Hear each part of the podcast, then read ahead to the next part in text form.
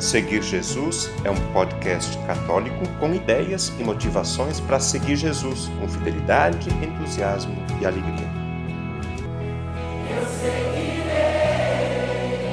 eu irei for o Senhor.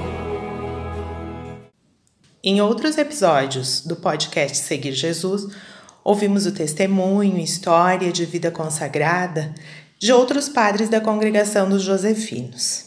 Hoje, queremos escutar a experiência do nosso pároco, o padre Roberto Mossi. No dia 21 de janeiro deste ano, o padre Roberto completou 25 anos de sacerdócio, uma longa caminhada no seguimento de Jesus. Quero conversar um pouco, padre Roberto, sobre a sua vocação como sacerdote, conhecer um pouco mais sobre você. Gostaria de lhe pedir, Padre Roberto, que nos conte um pouco de onde é natural, quem é sua família, como o menino, o jovem Roberto, se encaminhou para sua vocação. Eu nasci em Fagundes Varela. Os pais, Valdomiro e Lourdes, já falecidos. Tenho três irmãs, Beatriz, Cleci e Tânia. A família católica tinha o costume de participar aos domingos da missa na paróquia. E depois, perto de casa, tem um capitel e eu costumava passar boa parte do meu tempo livre brincando nesse capitel, brincando de rezar missa, brincando com os santos. Eu penso que aí estão as raízes eh, da vocação. Na família, na participação na vida paroquial. Eu era coroinha também, era acompanhado pelas irmãs pastorinhas, que naquela época trabalhavam na paróquia e nas brincadeiras de criança. Penso que aí estão as raízes da minha vocação. Depois, quando estava fazendo a quarta série, o padre Valdir Suzin fez o convite para ir para o seminário. E eu lembro que nós fomos para a Fazenda Souza, quatro, cinco, seis, lá de Fagundes. Primos, inclusive, foram junto comigo. E depois eu acabei ficando para conhecer, para estudar. E em Fazenda Souza eu fiquei da quinta à oitava série, quatro anos. Em seguida fui para Araranguá fazer o ensino médio e depois retornei para Caxias para continuar os estudos. Como foi seu tempo de preparação para ser sacerdote? Como era a vida no seminário? Houve momentos de dúvidas, aflições? A vida no seminário ela gira em torno do estudo, do trabalho, da oração e do lazer. São essas quatro atividades. Éramos crianças, um grupo grande, éramos mais de 100. A maior dificuldade nessa primeira etapa eram as saudades de casa, com certeza. Mas éramos bem acompanhados pelos padres que nos orientavam e nos ajudavam também.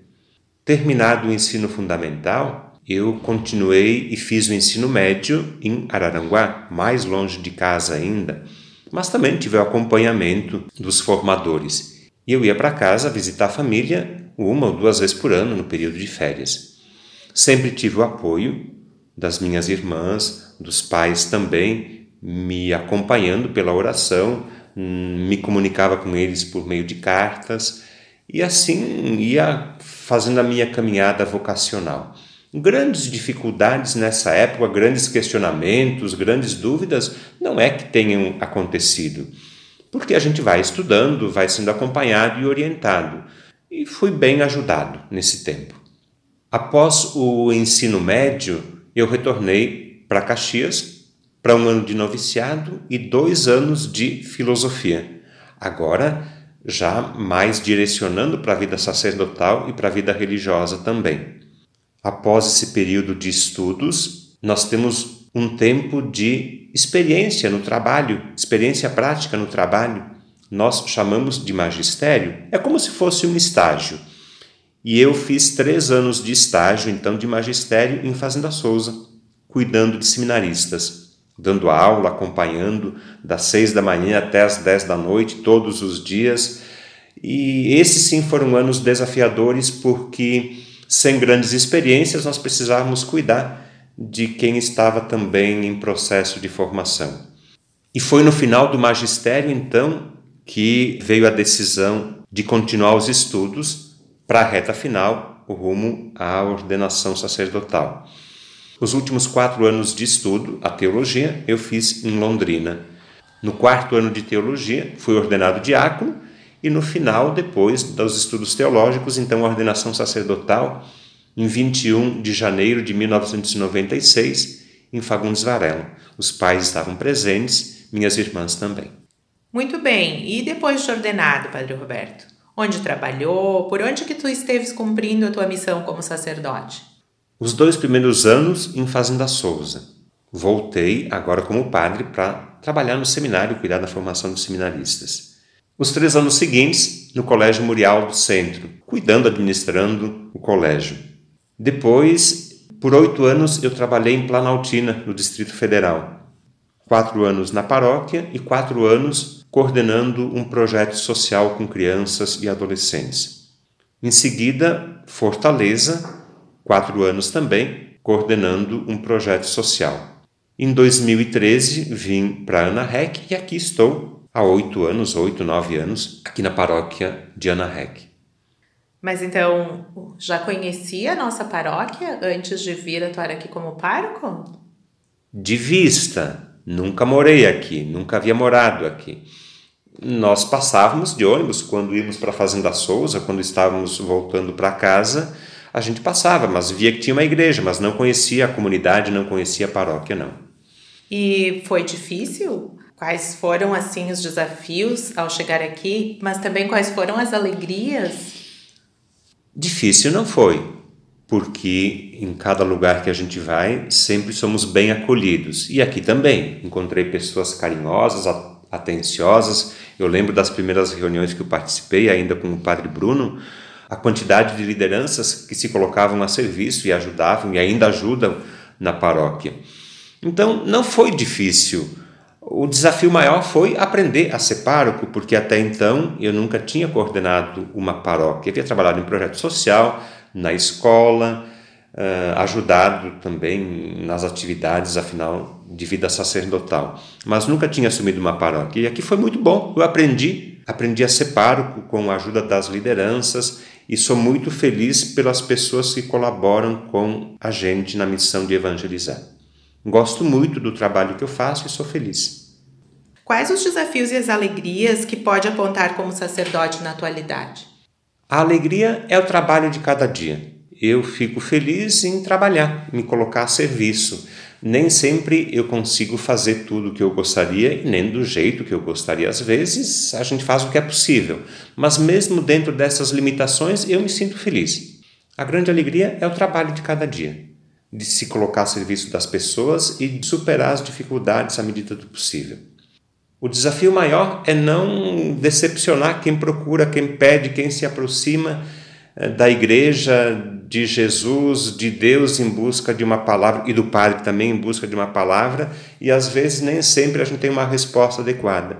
Então, o desafio meu também diz respeito ao trabalho da paróquia, de não conseguir responder à altura daquilo que me é pedido, por Deus ou pelas pessoas. Muito bem, Padre Roberto. Acho que nós conseguimos conhecer um pouquinho mais do nosso pároco. Quero também eh, lhe dizer que bom que está aqui conosco agora e que completou aqui conosco na paróquia Nossa Senhora de Caravaggio seus 25 anos como sacerdote. Peço agora que deixe uma mensagem para nós, paroquianos, e que nos dê a sua bênção.